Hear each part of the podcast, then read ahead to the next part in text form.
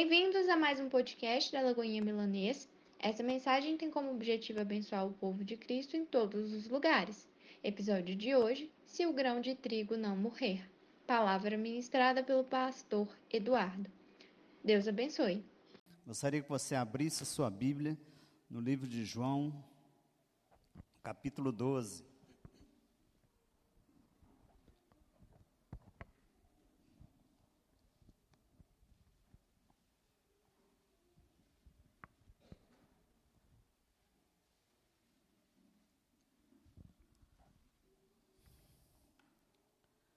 Capítulo 12, versículo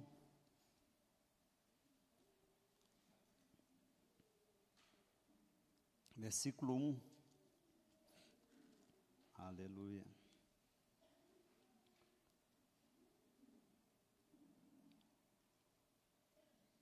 Glória a Deus. Aliás, vamos ver primeiro o versículo 24, depois nós vamos voltar ao 1. João 12, 24.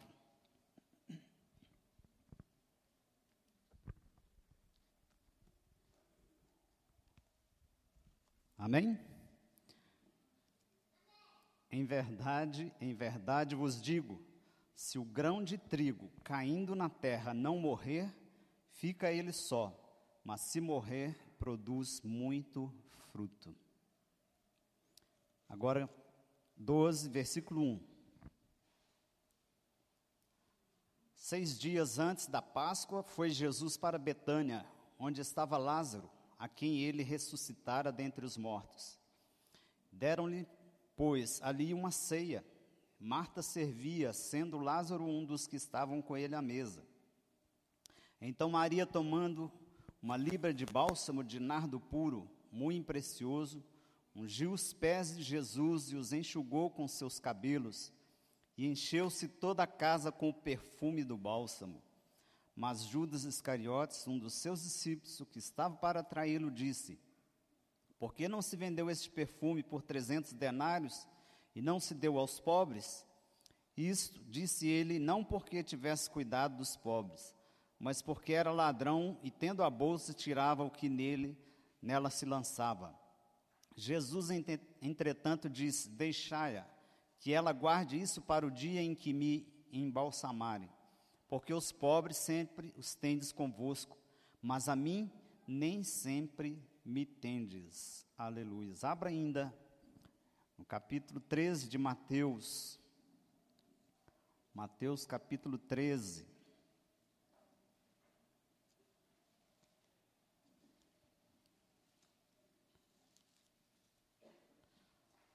Versículo 24 a 30. Mateus 13, 24. Outra parábola lhes propôs, dizendo: O reino dos céus é semelhante a um homem que semeou boa semente no seu campo. Mas enquanto os homens dormiam, veio o inimigo dele, semeou o joio, no meio do trigo, retirou-se. E quando a erva cresceu e produziu fruto, apareceu também o joio. Então, vindo os servos do dono da casa, lhe disseram: Senhor, não semeaste boa semente no teu campo? De onde vem, pois, o joio? Ele, porém, lhes respondeu: Um inimigo fez isso. Mas os servos lhe perguntaram: Queres que vamos e arranquemos o joio? Não, replicou ele, para que ao separar o joio, não arranqueis também com ele o trigo. Deixai-os crescer juntos e até a colheita. E no tempo da colheita direi aos ceifeiros: juntai, ajuntai primeiro o joio, atai-o em feixes para ser queimado, mas o trigo recolhei-o no meu celeiro. Verso 36. Então, despedindo as multidões, foi Jesus para casa, e chegando-se a ele os seus discípulos, disseram: Explica-nos a parábola do joio e do campo. E ele respondeu: que semeia a boa semente é o filho do homem. O campo é o mundo, a boa semente são os filhos do reino, os joios são os filhos do maligno. O inimigo que o semeou é o diabo. A ceifa é a consumação do século e os ceifeiros são os anjos. Pois assim como o joio é colhido e lançado ao fogo, Assim será na consumação do século. Mandará o Filho do Homem os seus anjos, que atentarão do seu reino todos os escândalos e os que praticam a iniquidade, e os lançarão na fornalha acesa, e ali haverá choro e ranger de dentes. Então os justos resplandecerão como o sol no reino de seu Pai. Quem tem ouvidos para ouvir, ouça. Senhor, essa é a tua palavra. Fala conosco nesta noite, Espírito Santo, trazendo teu bálsamo, tua cura, trazendo a restauração, a salvação, a libertação de vidas nesta noite. Glorifica o teu nome, Senhor, em nome de Jesus. Amém? Esse primeiro texto que nós lemos de João, no capítulo 12, aonde Jesus ele disse assim: Em verdade vos digo que se o grão de trigo caindo na terra não morrer, fica ele só, mas se morrer, produz muito fruto. Ele estava falando exatamente sobre a morte dele, de Jesus. O trigo, se ele caísse na terra e não morresse, ele ficaria só. E esta noite, quando é uma noite de celebração da ceia do Senhor, do memorial de Cristo,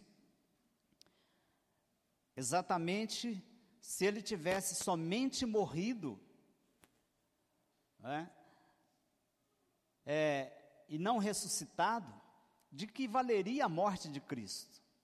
Algo que nós vamos falar também sobre a sua a importância da sua ressurreição. O trigo caindo, né, sendo semeado, mas se ele é, caindo na terra não morrer, fica ele só. Se Jesus não cumprisse o seu chamado, o seu propósito, não haveria salvação para ninguém. Então ficaria ele só, mas morrendo produziria muitos frutos, como produziu está produzindo a cada dia, como, como nós vemos que a partida do nosso pastor G, ontem havia tantas pessoas ali, fruto já sendo colhido, naquele momento.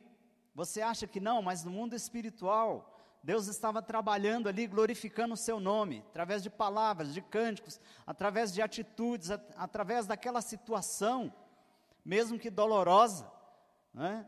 Quando o Senhor fala aqui que se o trigo caindo na terra não morrer, você acha que quando Jesus morreu, Maria, ela aceitou assim ah, alegremente, os irmãos, as mulheres, Maria Madalena e as outras mulheres que estavam ali, acompanhavam Jesus, seus discípulos, você acha que eles aceitaram assim como algo comum, normal?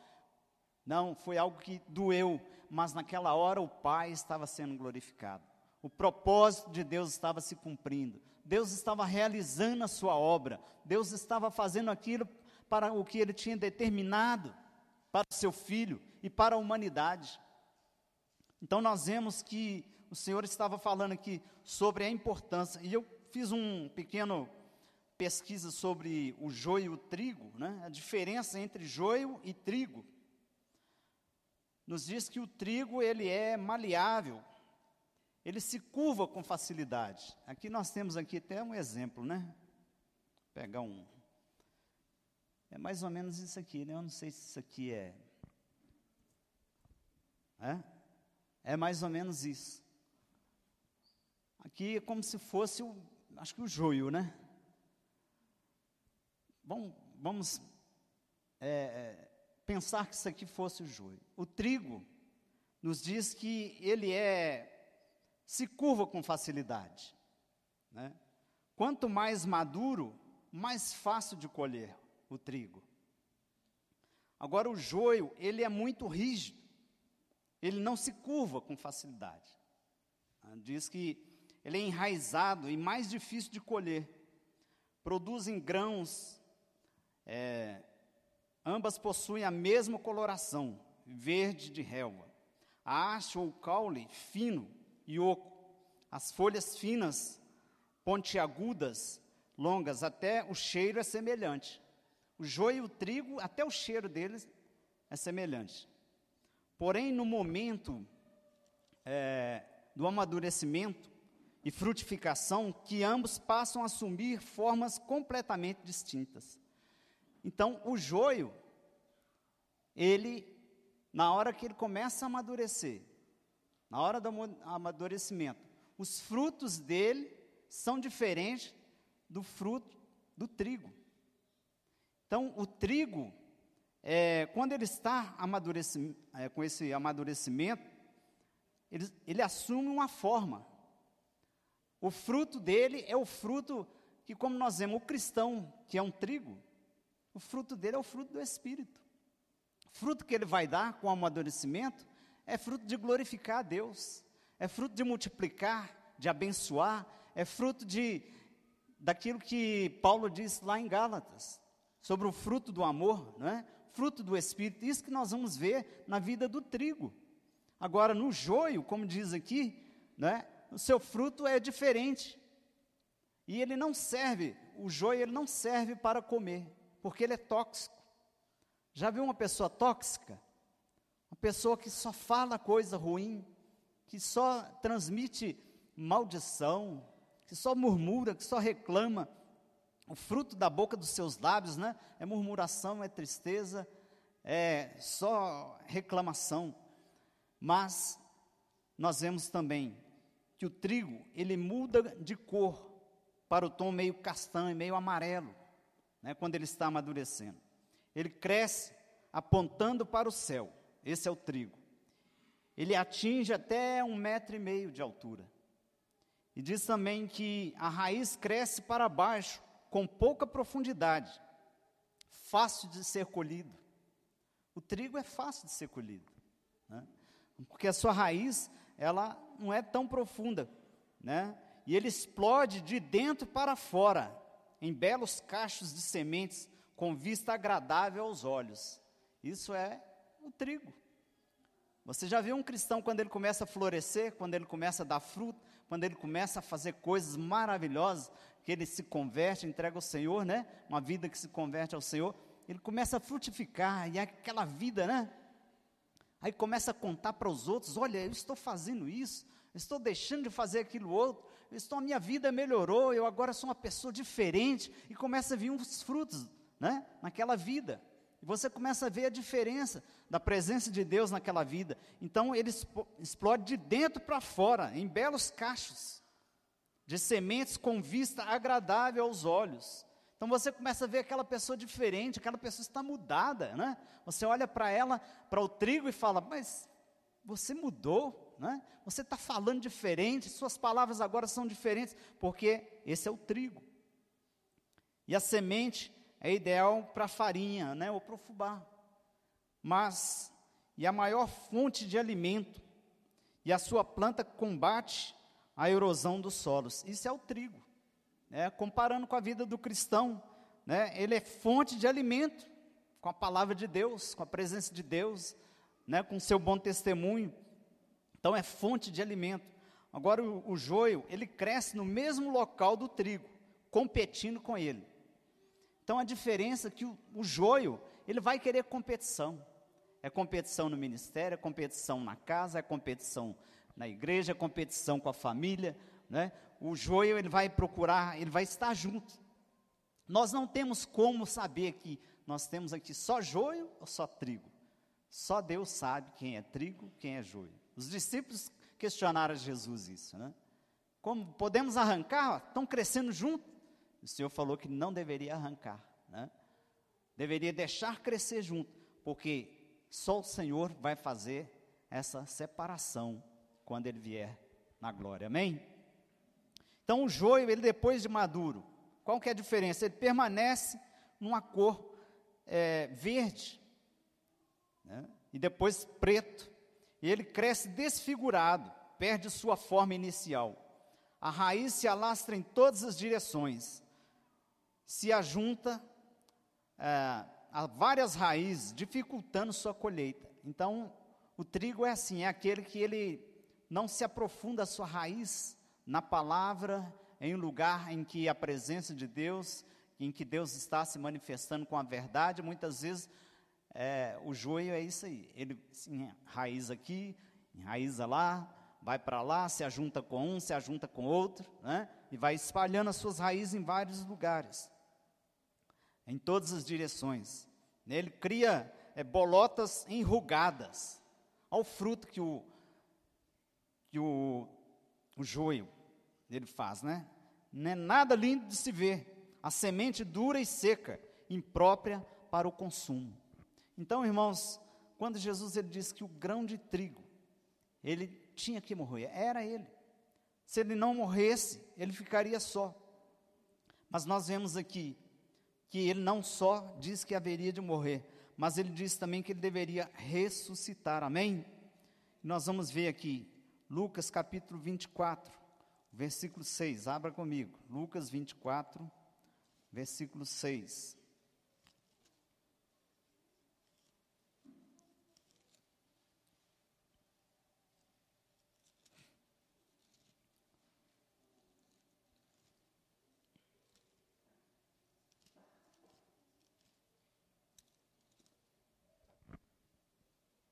Seis e sete diz assim: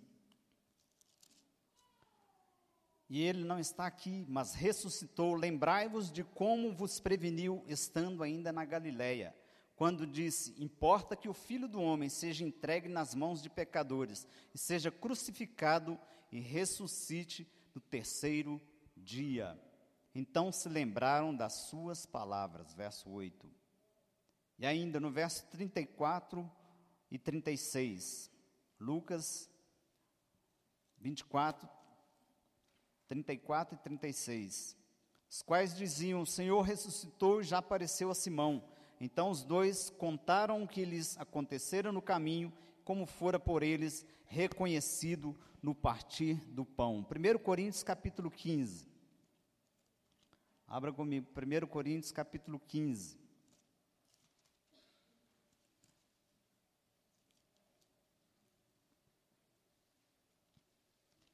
Às vezes nós não entendemos, irmãos, os planos de Deus, não entendemos é, como Deus ele trabalha às vezes, há um mistério, e eu creio que Maria e os seus discípulos também, ouvindo tudo que Jesus ensinou durante a sua caminhada aqui, Jesus falou tantas vezes da sua morte e ressurreição, do que importava que ele morresse, que ele viesse a ressuscitar, que ao terceiro dia ele garantiu a palavra, deu a palavra dele, que ele iria ressuscitar, mas aquilo parecia que não entrava no ouvido dos, dos discípulos. Né? E eles, até o último momento, viram seu mestre partindo, sendo sepultado, mas somente depois que a ficha caiu, né? Eles ouviram, ouviram, ouviram o Senhor falar, mas aquilo parece que não creram, não confiaram mas depois que aconteceu, que eles realmente puderam tocar e ver o Senhor ressurreto, foi que eles vieram a crer. Mas Paulo aqui em 1 Coríntios, capítulo 15, verso 1, ele diz assim, irmãos, venho lembrar-vos o evangelho que vos anunciei, o qual recebestes e no qual ainda perseverais. Por ele também sois salvos, se retiverdes a palavra tal como vos-la preguei, a menos que tenhais crido em vão. Antes de tudo vos entreguei o que também recebi, que Cristo morreu pelos nossos pecados, segundo as Escrituras, que foi sepultado e ressuscitou ao terceiro dia, segundo as Escrituras, e apareceu a Cefas, depois aos doze, depois foi visto por mais de quinhentos irmãos de uma só vez, dos quais a maioria sobrevive até agora, porém alguns já dormem. E depois foi visto por Tiago, mais tarde por todos os apóstolos, e afinal, depois de todos, foi visto também por mim como por um nascido fora de tempo. Aleluias. Verso 16: Porque se os mortos não ressuscitam, também Cristo não ressuscitou.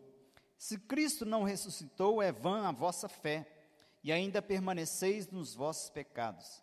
E ainda mais, os que dormiram em Cristo pereceram.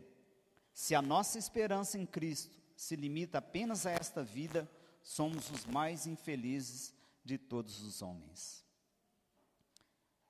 É, verso 35 ainda. Mas alguém dirá: Como ressuscitam os mortos? E em que corpo vem? Insensato, que semeias não nasce se primeiro não morrer. E quando semeias, não semeias o corpo que há de ser, mas o simples grão, como de trigo ou de qualquer outra semente. Mas Deus lhe dá corpo como lhe aprove dar, e a cada uma das sementes o seu corpo apropriado. Nem toda carne é a mesma, porém uma é a carne dos homens, outra a dos animais, outra a das aves e outra a dos peixes. Também há corpos celestiais e corpos terrestres. Sem dúvida, uma é a glória dos celestiais, aleluias, e outra a dos terrestres. Uma é a glória do sol, outra a glória da lua, e outra a das estrelas, porque até entre estrela e estrela há diferenças de esplendor. Pois assim também é a ressurreição dos mortos. Semeia-se o corpo na corrupção, ressuscita na incorrupção. Semeia-se em desonra, ressuscita em glória. Semeia-se em fraqueza, ressuscita em poder. Semeia-se corpo natural, ressuscita corpo espiritual. Se há corpo natural, há também corpo espiritual. Pois assim está escrito: o primeiro homem, Adão, foi feito alma vivente. O último Adão, porém, é espírito vivificante. Mas não é primeiro o espiritual e sim o natural, depois o espiritual. O primeiro homem formado da terra é terreno, o segundo homem é do céu. Como foi o primeiro homem, o terreno, tais são também os demais homens terrenos. Como é o homem celestial, tais também os celestiais. E assim como trouxemos a imagem do que é terreno, devemos também a imagem, trazer a imagem do celestial. Isso afirma, irmãos, que a carne e o sangue não podem herdar o reino de Deus, nem a corrupção herdar a incorrupção. Eis que vos digo um mistério: nem todos dormiremos, mas transformados seremos todos, num momento, num abrir e fechar de olhos, ao ressoar da última trombeta a trombeta soará, os mortos ressuscitarão, aleluia. Ele vai ressuscitar naquele dia, irmãos. Amém. Pastor G vai ressuscitar com o corpo glorificado. Não vai ser mais aquele corpo adoecido, corruptível, mas um corpo de glória, um corpo celestial, irmãos, que ele já está nesta hora, aleluia. E essa, esse é o conforto que nós temos. E assim seremos também se o Senhor não voltar antes né, de nós partirmos. Alguns, quem sabe, né? Nós todos vamos ficar até o Senhor voltar, não vamos passar por esse momento de morte, mas sim de arrebatamento, porque está para acontecer, né? É promessa do Senhor levar a sua igreja. Mas também todos podemos passar pela situação da morte. Mas o que é importante é que seremos transformados todos, amém? Num momento, num abrir e fechar de olhos, ao ressoar da última trombeta, a trombeta soará, os mortos ressuscitarão incorruptíveis, não haverá mais dor, não haverá mais defeito físico, não haverá mais falta de ar, não haverá mais problemas de sangue, não haverá mais dor nenhum, irmãos. Mas um corpo glorificado, um corpo novo, aleluias. Você pode exaltar o Senhor por isso, nós seremos transformados. Aleluias, glórias ao nome do Senhor. Oh, aleluias! Porque o que é mortal se revista da imortalidade. E quando este corpo corruptível se revestir da incorruptibilidade, que é mortal se revestir da imortalidade, então se cumprirá a palavra que está escrita: tragada foi a morte pela vitória. Onde está a morte, a tua vitória? Onde está a morte, o teu aguilhão? O aguilhão da morte é o pecado, e a força do pecado é a lei. Graças a Deus que nos dá a vitória por intermédio de nosso Senhor Jesus Cristo. Portanto, meus amados irmãos, sede firmes, inabaláveis e sempre abundantes na obra do Senhor, sabendo que no Senhor o vosso trabalho não é vão. Oh, glória a Deus! Essa é a promessa, irmãos por um homem entrou a morte no mundo. A morte é uma coisa terrível. A morte é algo incompreensível. A morte é algo inaceitável. Se você fala assim, ah, morte é algo gostoso, morte é algo que prazeroso, é, você está louco. Você está fora de si. Ninguém quer a morte. Todos nós queremos ir para o céu. Mas se falar assim, você quer passar pelo processo da morte, foi o que aconteceu com o nosso irmão. Ele passou pelo processo da morte, mas ele já foi glorificado com o corpo novo que ele está. Ele não entrou nas portas dos céus com esse corpo ferido, machucado. Viu, Israel? Mas hoje ele está ali, glorificado, ele está com um corpo sadio, perfeito, ele está gozando já de maravilhas da presença do Senhor, vendo coisas que nós não estamos vendo aqui. Mas ele está contemplando ali. Ele não tem tempo nem para pensar em outras coisas, porque o que ele está vendo é cada coisa maravilhosa, é só coisa tremenda. Né? E um corpo glorificado, não tem mais limitação de tempo, de espaço, mas ele está na glória do Senhor. Amém? E assim também, por um homem entrou o pecado à morte, mas essa morte ela perdurou somente até a vinda de Jesus. Quando o grão de trigo veio e ele morreu, houve o fruto, que aí veio a vida eterna.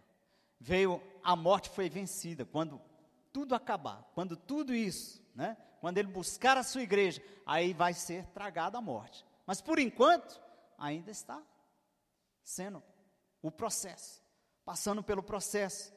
Mas, graças a Deus que nos dá a vitória, amém, irmãos? Em meio a toda essa situação, grandes vitórias.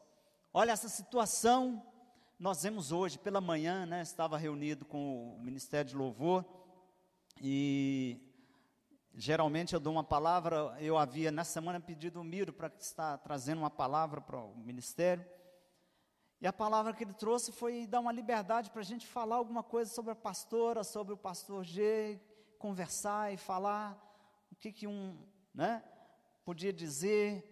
Aí deu liberdade aos irmãos e o que nós falamos foi das qualidades, né, do início de tudo. E falamos da importância né, do nosso pastor aqui com a pastora e da importância das coisas e que realmente nós temos que guardar, irmãos, é boas lembranças, né? coisas boas. Já viu alguém que, que parte né, para o Senhor e as pessoas começam a falar os defeitos daquela pessoa? Né? Mas o que nós temos que falar é das qualidades, amém? Daquilo que vai deixar saudade, isso vai mesmo, vai voltar, não é? Vai ficar assim, aquilo, aquela lembrança, sempre trazendo, mas o que nós é, conversamos ali naquele momento foi cada um falando do início ali, da importância, né, do valor dele, do que ele fez. Então, os frutos, irmãos, vão permanecer. E aí nós já começamos a sentir que o grão, né, o trigo, né, ele já começa a florescer, começa já a dar fruto. Já houve fruto ali durante aquele momento de celebração, né, pastor? E já começa. Então, é o que nós vemos, irmãos. Deus ele não faz nada por acaso. Nós sabemos que Deus tem um propósito para esse lugar, amém? E nós sabemos que o Senhor vai trazendo renovação, vai trazendo é, o fortalecimento, e Deus vai trabalhando com o seu povo nesse lugar, porque Deus tem grandes coisas, e vai frutificar, e vai crescer, amém? E Deus vai realizar o seu propósito.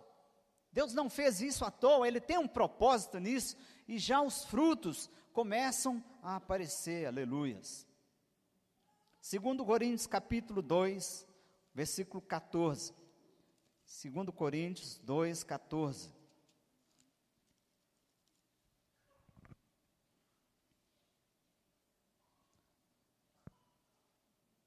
Graças, porém, a Deus, que em Cristo sempre nos conduz em triunfo e por meio de nós manifesta em todo lugar a fragrância do seu conhecimento, porque nós somos para com Deus o bom perfume de Cristo, tanto nos que são salvos como nos que se perdem. Para com esses, cheiro de morte para a morte, para com aqueles, aroma de vida para a vida. Quem, porém, é suficiente para estas coisas?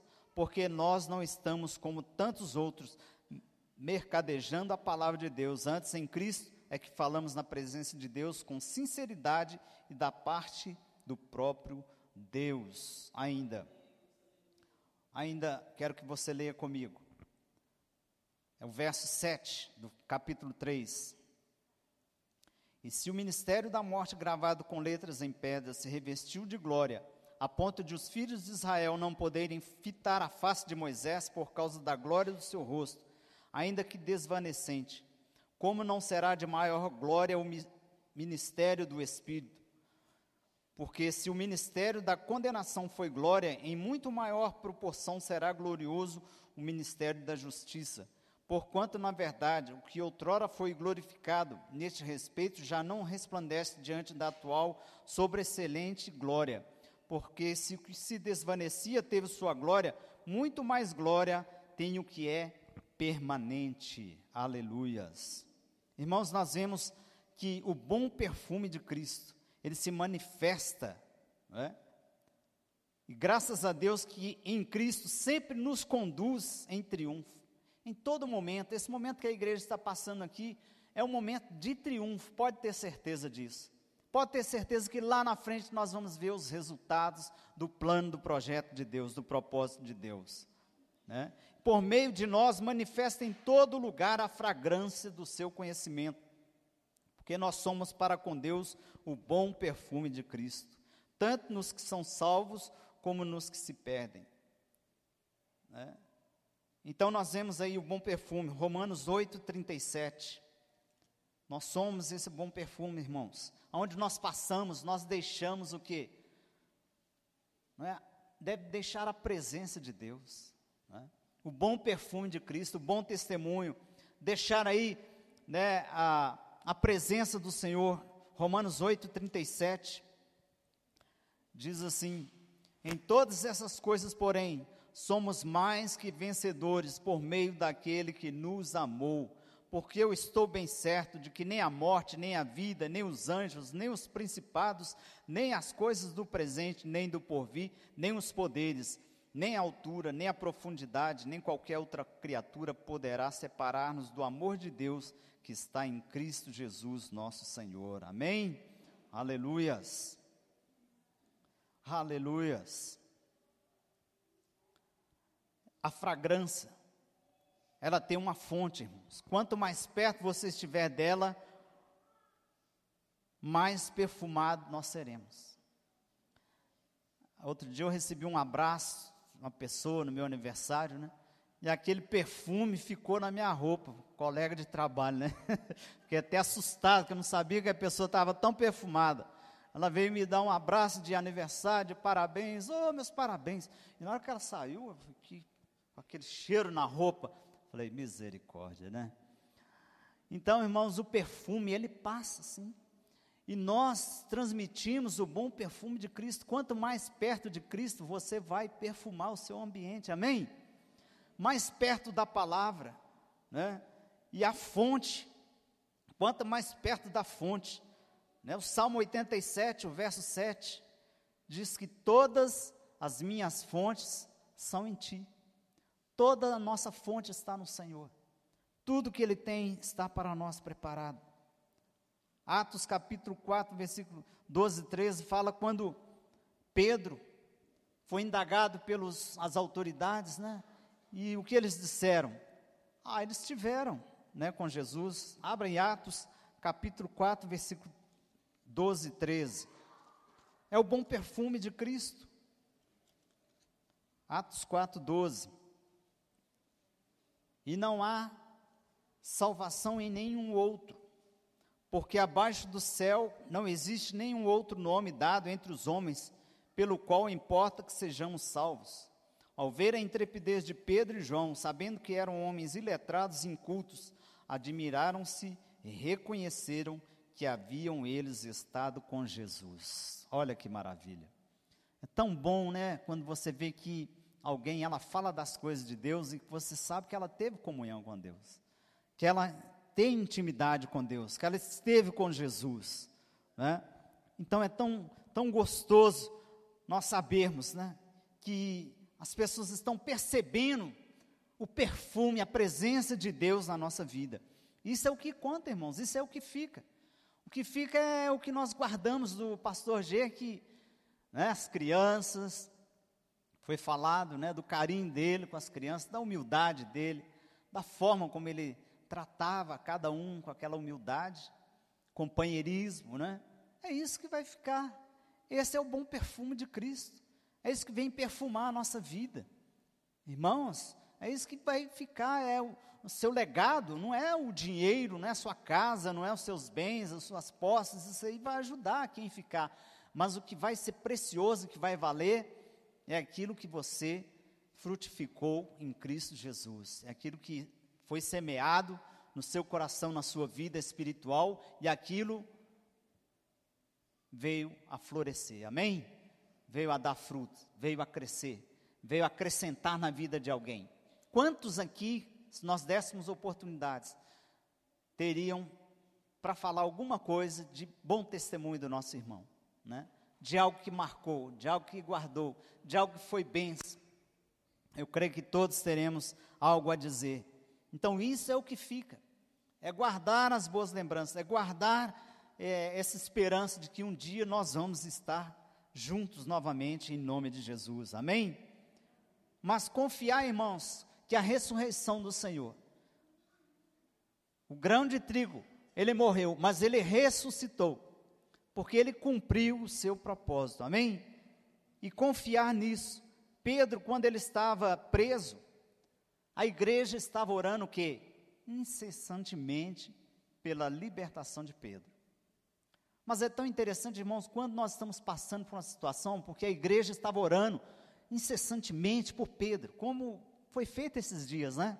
recebíamos assim aqueles torpedos, né, aqueles pedidos de oração, olha, né, aquelas notícias, vamos orar, vamos fazer a campanha, vamos estar intercedendo. E a igreja estava também assim por Pedro. E é tão interessante que a igreja orava pedindo para que Pedro fosse solto da prisão. E de repente um anjo apareceu naquela prisão e soltou a Pedro.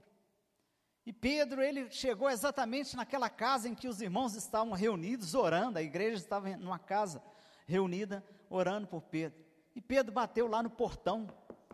Irmãos, e quando nós estamos passando por uma situação como a igreja às vezes passa, está passando, você fica tão envolvido com a situação, com o problema, que às vezes você não consegue nem ver a resposta. Né? Nesses dias nós vimos assim aquele, aquele turbilhão, né? E às vezes você ora e você pensa assim, mas Deus, eu não estou vendo a saída. Né? Eu não estou vendo a resposta. Eu creio que a pastora muitas vezes passou isso pela cabeça dela, como ser humano. Mas como uma mulher de fé, uma mulher que está confiando no Senhor, e ela profetizava, e ela falava. Né? No dia que lemos o texto de Ezequiel 37, né? sobre o vale de ossos secos, né, assim que ela estava me ligando, a gente conversando, e, e ela pediu, vamos em concordância profetizar. Né, e nós começamos a orar, a profetizar aquela palavra, e eu havia exatamente naquele momento ouvido a música também sobre o vale de ossos secos, e nós cremos e nós profetizamos, e nós sabemos que Deus fez algo naquele dia.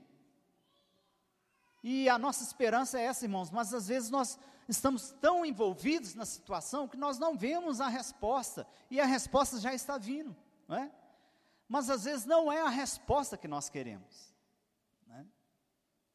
No dia anterior, que eu mandei uma mensagem para ela também, o Senhor já estava assim, clareando as coisas, né, pastora?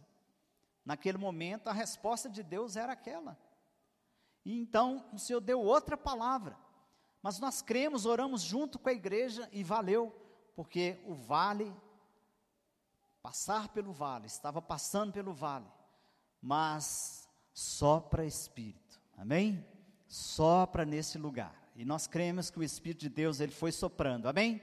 Assim como ele sopra nesta noite sobre esse lugar, sobre o vale de ossos secos, e ele levanta um grande exército, amém? Assim como nós levantamos para orar, nós levantamos para agradecer, porque o Senhor agiu em meio ao vale. Amém, irmãos? E a resposta dele pode ser a que você pensou, não, a minha resposta era outra, mas o Senhor deu a resposta que era necessário. Amém? Então nós vemos ali, é, Atos capítulo 12, versículo 5, a igreja orava. Olha só, abre comigo, Atos 5, 12, versículo 5. Atos 12, versículo 5.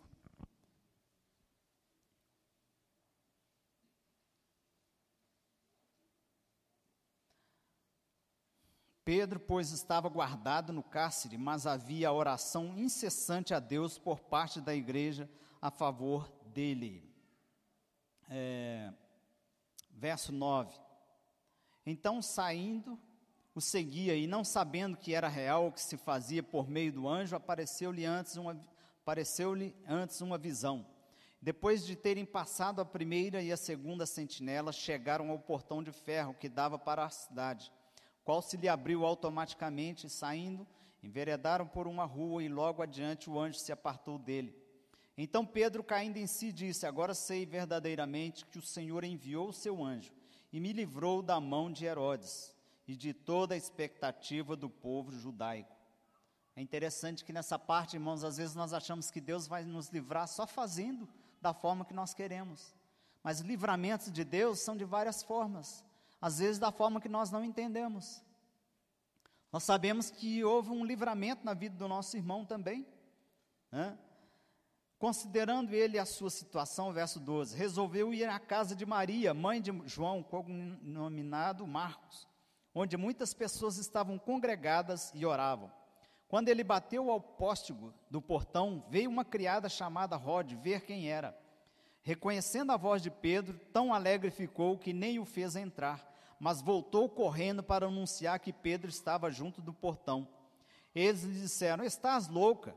Ela, porém, persistia em afirmar que assim era. Então disseram: É o seu anjo. Entretanto, Pedro continuava batendo. Então eles abriram, viram-no e ficaram atônitos. Aleluias. Irmãos, é tão interessante. A pessoa está orando por uma resposta de Deus, a igreja está orando, e quando Deus dá a resposta, nós ficamos tão atordoados muitas vezes que nós está na nossa frente a resposta de Deus e nós não estamos vendo, como o povo não estava vendo ali. Né? O Pedro, que eles estavam orando para Deus libertar, já estava ali batendo no portão, a resposta já tinha chegado, e eles estão assim: ah, que isso? E a, a moça, né? Disse lá: Olha, Pedro já está aqui no portão, é ele que está batendo. Eles estão, ah, não, você está louca, isso aí deve ser o anjo dele. Né? Eles não estavam não, nem crendo. Muitas vezes nós estamos assim, irmãos, orando, mas nós não estamos crendo na resposta de Deus. Estamos orando por orar. Estamos orando para cumprir um ritual. Mas o que vai mandar, o que vai falar, a verdade, o que vai trazer a diferença e vai mudar a situação é a nossa fé. Nós cremos em Deus, que Ele está respondendo, amém? E ficarmos atentos, porque a resposta ela vem. E quando nós abrimos, olhamos, né, abrimos os nossos olhos espirituais, nós contemplamos que a resposta melhor que Deus tinha era aquela e que ela já chegou, amém? E Pedro estava ali em carne e osso mesmo, verdadeiramente, ele foi liberto da prisão, mas eles estavam tão atordoados com aquele momento, assim como aconteceu com Jesus. Ele ressuscitou, ele apareceu a Simão Pedro, ele apareceu aos discípulos que estavam indo no caminho de Emaús. Para terminar, né, nós vemos aí os dois discípulos no caminho de Emaús. Eles estavam caminhando e de repente o Senhor começou a conversar com eles. E eles conversaram e Jesus perguntou: O que, que, que vocês estão conversando sobre o quê? Olha como Jesus gosta de conversar, né? E perguntar, e dialogar, e saber, né? Jesus já sabia, mas ele queria ver a resposta que estava no coração daqueles homens. E nós vemos Jesus, ele caminhando, e aqueles discípulos chorando, né? Tristes. Ah, só o Senhor que não sabe o que aconteceu ali esses dias?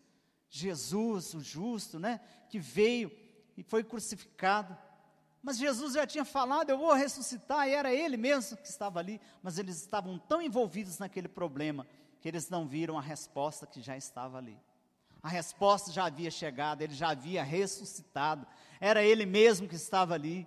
E aí depois Jesus aparece para os seus discípulos, eles estavam trancados com medo, a perseguição contra a igreja, contra os discípulos, e eles com medo também de serem crucificados, né? Jesus já havia, o mestre, imagina o seu líder já foi crucificado, o que, que vai sobrar para você? E aí, irmãos, nós vemos Jesus aparece, a primeira coisa que Jesus, quando ele chega aos seus discípulos, ele diz: Paz seja convosco. Amém?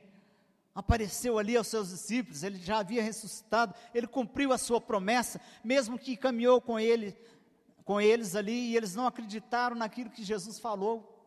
Em todo o seu trajeto, Jesus falava: vou morrer, mas vou ressuscitar o terceiro dia. Vou cumprir toda a palavra. Adão, ele foi aquele que abriu o caminho para a morte, mas Jesus veio e trouxe o caminho da vida, amém? E não só ele ficou no túmulo, porque se, se ele tivesse somente cumprido esse ritual, ele ficaria e nós não estaríamos aqui a salvos. Mas ele ressuscitou como sinal de que o Pai recebeu a oferta, amém? Ele foi recebido como uma oferta suave ao Senhor, e por isso, hoje, ele prometeu que ele foi o primeiro a ressuscitar, amém? Ele é primícia, e depois todos nós vamos ressuscitar junto com eles. Os diáconos podem vir, e nós vamos estar relembrando, como estamos aqui nesta noite, a morte do Senhor e vamos estar participando dessa esse momento de ceia, esse momento de reflexão. Eu gostaria que você já estivesse se preparando é, e orando ao Senhor, colocando a sua vida no altar do Senhor, nesse momento tão importante de celebração. E a ceia, irmãos, é um momento de cura, amém?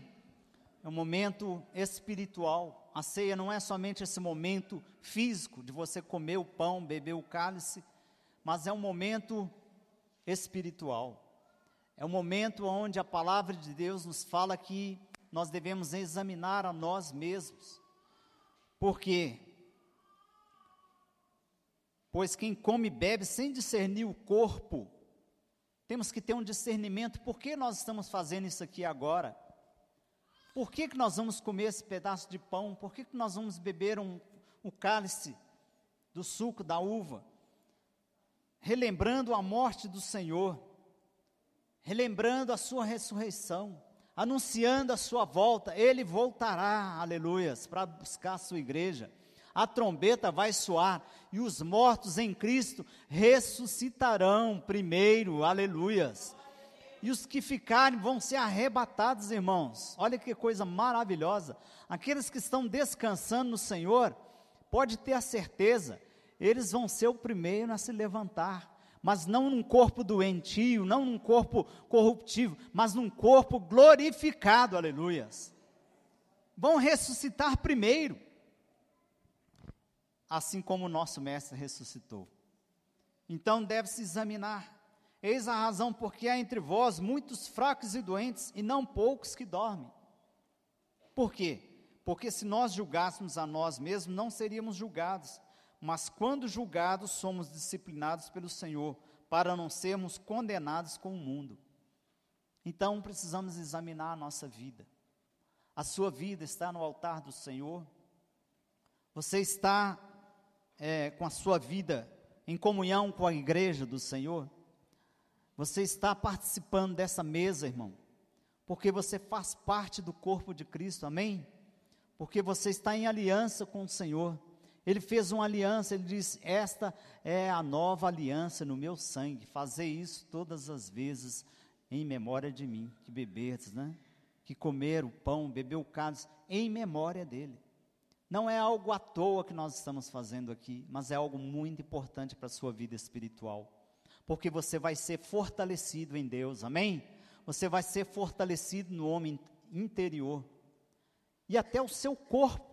Às vezes, certas doenças, certas enfermidades, elas vêm porque não há discernimento do corpo de Cristo, da importância do corpo de Cristo, de estar participando da igreja do Senhor, de estar em aliança com o Senhor, de estar recebendo a salvação em Cristo Jesus, como nós lemos aqui em Romanos. Né? Só há salvação em Cristo Jesus. Só há um mediador entre Deus e os homens, Cristo Jesus. Discernimento de que você faz parte desta aliança.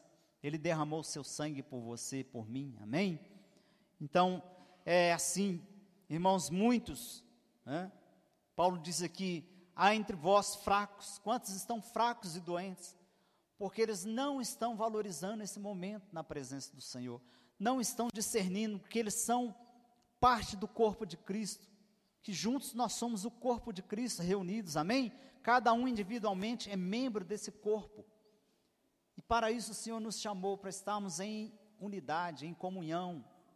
É isto aqui, comunhão, a participação, como houve é, é esse ajuntamento, né? essa mobilização esses dias, né? Isso quer dizer comunhão, isso quer dizer aliança, isso quer dizer estar no mesmo corpo, sofrendo, mas também está se alegrando com a resposta, com a vitória, com as bênçãos na vida do irmão, amém? Você pode olhar para o seu irmão nessa hora, se você tiver liberdade, e falar: irmão, eu quero estar alegre com você, com a sua alegria, e eu quero me entristecer com a sua tristeza também. Eu faço parte desse corpo, faço parte do corpo de Cristo, eu sou membro desse corpo, mas junto com vocês, nós somos a igreja do Senhor, nós somos o corpo do Senhor Jesus, amém? E em comunhão com Ele, aleluias. Você acabou de ouvir um podcast da Lagoinha Milanês. Esperamos que o Senhor tenha falado fortemente ao seu coração.